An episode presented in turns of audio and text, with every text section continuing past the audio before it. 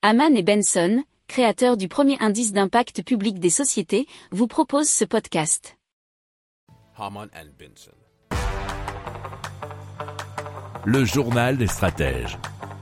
Ah, euh, L'Union européenne a dévoilé son plan qui s'appelle Repower EU pour diminuer le recours aux énergies fossiles venues de Russie. Alors cette stratégie compte s'appuyer sur plusieurs points, notamment de nouveaux fournisseurs, l'intensification du déploiement des énergies renouvelables et des mesures d'économie d'énergie à long terme et aussi l'obligation de stock de gaz à travers les États membres. Alors ça c'est pour les vues générales. Euh, dans le particulier, les mesures présentées prévoient notamment l'achat conjoint de gaz naturel, la mise en place d'un stockage stratégique ainsi que la diversification des approvisionnements.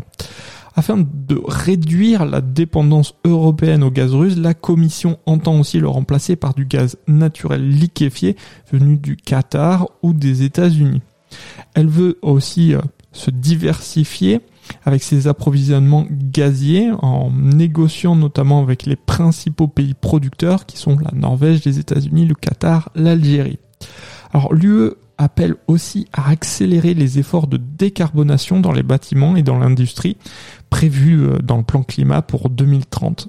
Alors ces mesures permettraient donc de réduire la consommation européenne annuelle de gaz de 30%. La Commission souhaite aussi que les 27 stockent le maximum de gaz.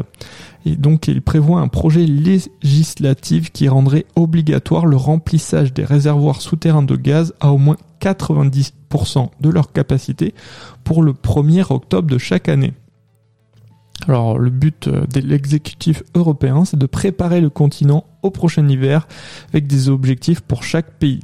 Alors la Commission va notamment permettre aux États de taxer plus les bénéfices des entreprises énergétiques afin de les redistribuer aux ménages subissant la hausse des coûts de l'énergie. Alors il faut savoir que la Russie fournirait près de 40% du gaz consommé dans l'Union européenne. Les institutions européennes et nationales, mais aussi euh, des entreprises comme Euler Hermes essayent d'évaluer le coût de cette bataille de l'énergie et selon Euler Hermes, la facture pourrait progresser cette année de 30%. Et ce sont des articles qui provenaient de Euronews, de West France, de La Libre et aussi des échos. Si vous aimez cette revue de presse, vous pouvez euh, vous abonner gratuitement à notre newsletter qui s'appelle La lettre des stratèges, LLDS, qui relate, et cela gratuitement, hein, du lundi au vendredi, l'actualité économique, technologique, énergétique, mais aussi de l'hydrogène, et puis de tout ce qu'on trouvera super intéressant pour votre vie. Pour approfondir ces sujets, Abonnez-vous à la newsletter de Haman et Benson et écoutez nos autres podcasts que vous retrouverez dans les notes de l'émission ou sur notre site internet.